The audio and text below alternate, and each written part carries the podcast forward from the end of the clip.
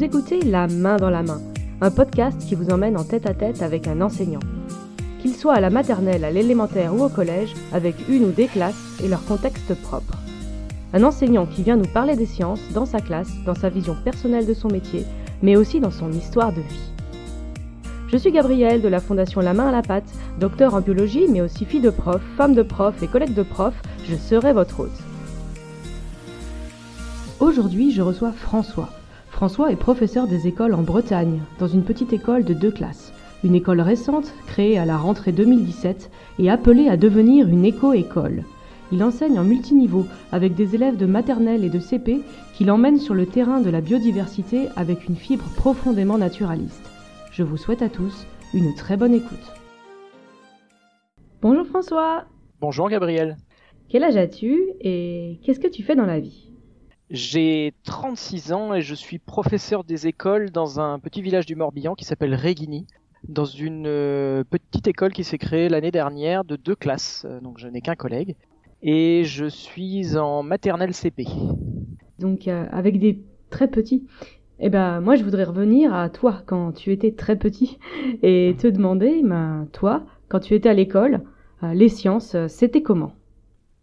Alors je n'ai pas beaucoup de souvenirs de sciences euh, en maternelle. Après j'ai beaucoup de souvenirs de sciences avec une instit en particulier, euh, mon instit de CM1 quand on allait par exemple euh, en forêt pour faire de la course d'orientation, etc., elle en profitait pour nous montrer les plans, nous montrer les oiseaux. Donc je me rappelle de choses comme ça. Et après, pour tout ce qui était en classe, de mon souvenir, c'était plutôt guidé. Et puis je me rappelle aussi qu'on avait un, un, instituteur supplémentaire qui venait à l'école, je ne sais plus trop en quel niveau, et qui nous prenait spécialement pour faire les sciences. Donc on allait s'installer dans une salle à part avec cette personne et on, on travaillait autour de l'électricité, du corps, euh, etc.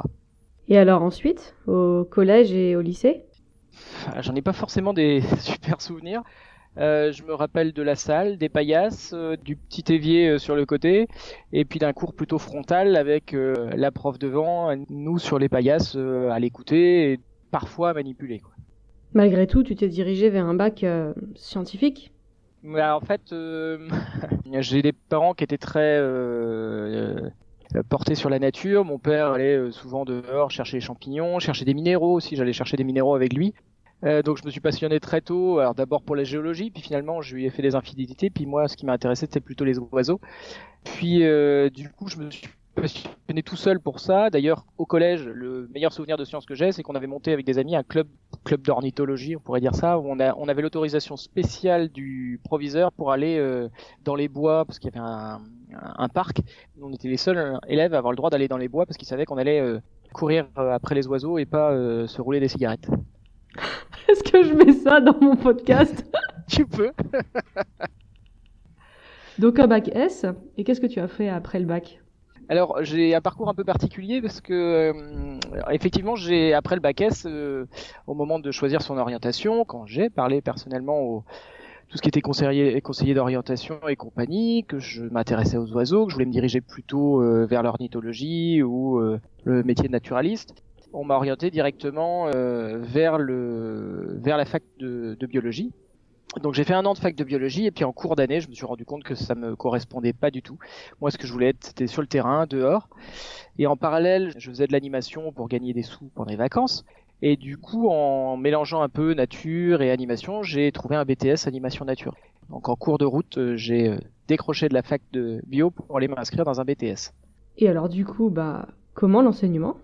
Et bien, du coup, c'était assez, euh, assez naturel, plus ou moins. C'est-à-dire que je me suis passionné pour mes études. J'étais en, alors en plus le, le, cadre, on était en Corrèze, on faisait des sorties de terrain euh, tout le temps, on avait des gorges avec des rapaces, c'était l'idéal. J'ai vraiment adoré ce que j'ai fait pendant deux ans. J'ai enchaîné sur une licence pro qui était sur le secteur pour rester en Corrèze. Et puis au moment de chercher du boulot, ça c'est un peu compliqué. Il euh, n'y a pas tant que ça de poste. Et c'est mon ma fameuse euh, institutrice de CM1 que, euh, avec qui j'avais encore des contacts qui m'a dit mais pourquoi tu ferais pas un stit? Je te verrais bien un stit. Du coup, j'ai passé le concours et de professeur des écoles puisque c'est comme ça qu'on dit maintenant. Et voilà, j'ai enchaîné. Après ça, tu as travaillé dans plusieurs écoles avant d'arriver dans celle où tu es actuellement. C'est une école un peu particulière dans la mesure où elle n'a que deux classes, c'est une école de campagne. Est-ce que tu peux nous expliquer un petit peu son fonctionnement? Alors c'est une école donc qui a été créée l'année dernière euh, sur une demande de parents qui n'y avait pas d'école publique sur le sur le secteur et on fonctionne à deux enseignants. Alors elle a une double particularité. Enfin, elle est effectivement on fonctionne à, à, deux enseignants, mais en plus mon collègue est un ami avec qui on a déjà à côté une association d'éducation à l'environnement, avec qui on avait les mêmes idées puisqu'il est aussi ancien animateur nature. Donc on, on fonctionne, on a des, projets autour du développement durable et de l'environnement. Et puis euh, donc on fonctionne à multiniveau, c'est-à-dire que moi j'ai maternelle CP, donc lui CE1, CM2. Donc au sein de nos classes, on fait fonctionner les, élèves ensemble. Les, ils sont pas forcément séparés. Il y a des temps individualisés avec les groupes. Euh, j'ai des temps de lecture avec les CP par exemple, etc. Mais pour ce qui est sciences, par exemple, je travaille avec euh, tous les niveaux et mon collègue, euh, c'est la même chose. Donc il travaille avec les CM1, il travaille avec les CM2, mais alors sciences, il travaille des CE1 au CM2 ensemble. Et en plus de ça, vous avez ce projet de faire une éco-école. Est-ce que tu peux nous en dire plus? Oui, alors c'est déjà un projet que j'avais monté dans une autre école où j'étais avant. En fait, on voudrait labelliser l'école, euh, donc c'est un label éco-école.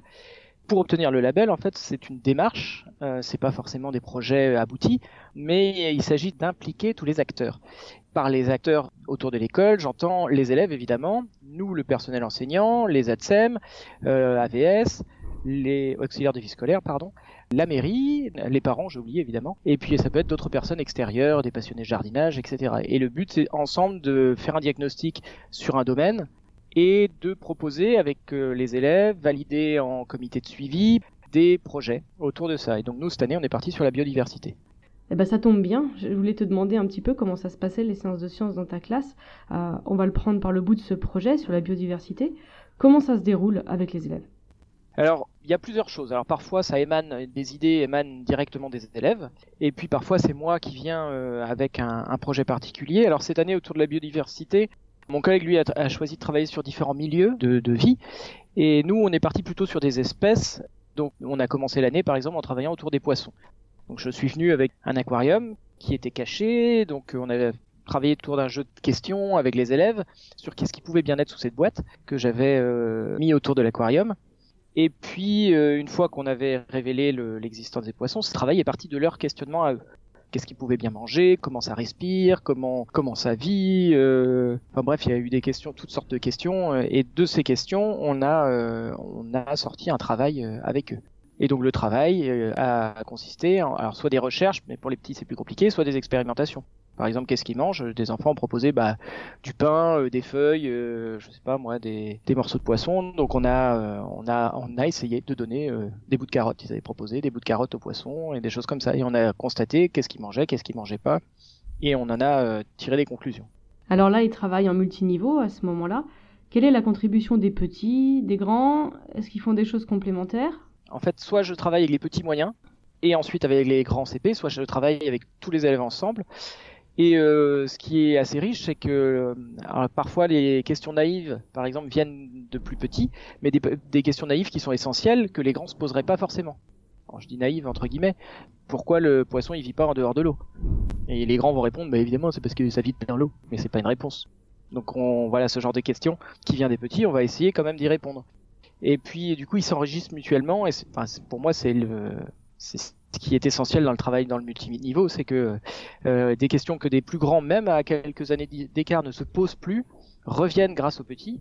Et c'est des questions qui sont qu'il est toujours intéressant de se poser. Et puis, bah, certaines réponses viennent des plus grands. Par exemple, les CP qui commencent à, à cette époque de l'année, ils lisent pas encore des textes complets, mais ils vont commencer. Déjà, ils savent utiliser et manipuler l'objet livre plus facilement que les petits. Donc quand ils vont se poser des questions sur les poissons, ils vont les chercher dans un livre documentaire par exemple et feuilleter euh, pour trouver les bonnes pages. Après c'est moi qui vais leur faire la lecture. Mais c'est ça qui est intéressant aussi dans une école à deux classes, c'est qu'on peut aussi euh, travailler avec les avec la classe de mon collègue et interagir entre les deux classes quand on a besoin d'une lecture, quand on travaille sur un même projet. Voilà, ça, on peut, les grands peuvent venir dans la classe par moment faire la lecture aux petits, et, on travaille comme ça en équipe. Et donc au moment du passage à l'écrit, parce qu'au bout d'un moment, il faut bien formaliser ce que vous êtes en train de faire, comment vous procédez? Parce que tu as un mélange d'élèves euh, début de scripteurs, les CP, et puis euh, de nombreux élèves euh, non scripteurs. Comment tu procèdes?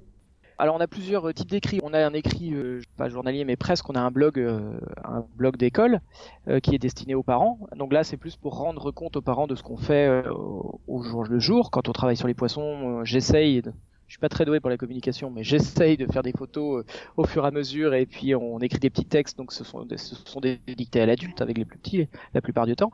Et puis le but en fait est de mettre en place dans la classe un, un classeur des savoirs. C'est-à-dire qu'on va se poser à un moment de l'année, on l'a pas encore fait parce que c'est trop frais, mais on va se poser à un moment de l'année et revenir sur tout ce qu'on a fait. Euh, donc ça va être en science évidemment sur les poissons. On va, refaire une, on va faire une fiche en fait de savoir en disant bah, voilà qu'est-ce qu'on a appris des poissons, qu'est-ce que vous avez retenu. Et donc euh, là la production d'écrit, si les CP sont capables, c'est eux qui la feront. Sinon ça va être de la dictée à l'adulte encore. Mais en tout cas ils auront un outil dans la classe pour tous les élèves où ils pourront revenir feuilleter euh, les fiches. Alors il n'y aura pas que pour les sciences, on va avoir une partie sciences, on va avoir une partie maths, euh, etc mais où ils pourront revenir, euh, ouvrir et dire ah oui c'était vrai, on a fait ça sur les poissons, c'est vrai qu'ils mangent telle chose, donc on va enrichir avec des images, des photos, et puis du coup ils auront cet outil-là en permanence dans la classe, et qui restera les années d'après. Ah, c'est super cette encyclopédie de la classe. Et euh, tes élèves, quelles sont euh, leurs relations aux sciences? Est-ce que tu les sens, est-ce que tu les sens curieux? Alors ça, ça dépend. J'ai été un peu un peu frustré avec euh, par exemple avec les poissons. Moi je m'attendais à, un vrai waouh quand l'aquarium euh, serait présenté. Et puis en fait pas tant que ça. Il y a certains élèves qui étaient vraiment euh, à fond et qui tous les jours ont hâte d'aller nourrir les poissons on va les voir de temps en temps. Et puis d'autres élèves qui il y avait un petit côté blasé, alors j'étais un peu euh, un peu frustré là-dessus, euh, mais on essaye petit à petit, puis à force de travailler sur des projets euh, autour des sciences, par exemple, ça vient l'année dernière, on a j'ai fait un gros travail autour des oiseaux du jardin. Bah à la fin, c'est eux qui dans la cour de récréation à des moments qui n'étaient pas du tout des moments de science, ils venaient me voir maître, regarde, regarde, là il y a un il y a un pinson sur l'arbre, donc je voyais qu'ils avaient repéré, qu'ils avaient retenu. C'était une validation du travail. Puis on voyait que du coup ils avaient euh, petit à petit accroché à ça et s'étaient rendu compte que bah, c'était concret, c'était autour d'eux, que c'était présent et, et que c'était pas du vent et voilà. Tu veux dire des choses du quotidien qu'ils avaient jamais regardé sous cet angle? C'est exactement ça. C'est que c'était c'était présent et que c'est des choses qui.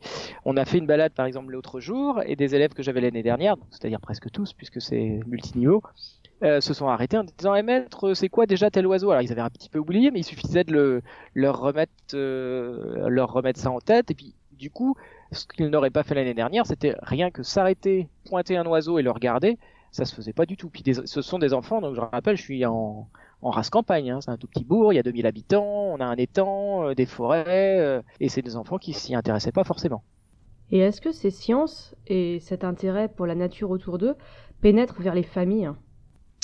Eh bien, euh, j'espère, mais on a déjà une, on a déjà un petit contingent de parents qui est déjà euh, intéressé par des sujets, euh, parce qu'après tout, le développement durable c'est un sujet d'actualité, donc j'ai déjà des parents qui sont un peu sensibles à ça, mais j'en ai d'autres, et c'est pas la première fois parce que j'avais déjà monté un projet comme cela dans une autre école, qui viennent me trouver le soir en disant oui, bon, euh, c'est sympa vos, en plaisantant, hein. c'est sympa vos projets autour des oiseaux, mais maintenant moi je me sens bête euh, quand mon fils euh, me montre tel ou tel oiseau en me donnant les noms et que moi je sais pas du tout ce que c'est. Donc c'est plutôt bien. Alors vous travaillez sur la biodiversité. Est-ce que vous menez d'autres projets sur d'autres thèmes? Oui, alors le, comme je disais, c'est une, c'est une école qui a été créée l'année dernière et donc il y avait une commande de l'éducation nationale au moment de la création de l'école, c'était d'y mettre deux axes principaux dans le projet, les langues et le numérique. Donc on a été euh, équipé par l'inspection académique avec des tablettes et puis des robots, des bluebots pour les maternelles. Donc on travaille euh, euh, par exemple sur la, sur la programmation grâce à, ces petits robots et puis grâce à, l'application Scratch Junior aussi qui permet au, même aux, grandes sections CNP de commencer à, à, apprendre à programmer des petites séquences vidéo, etc. Des animaux au robot en somme. Voilà.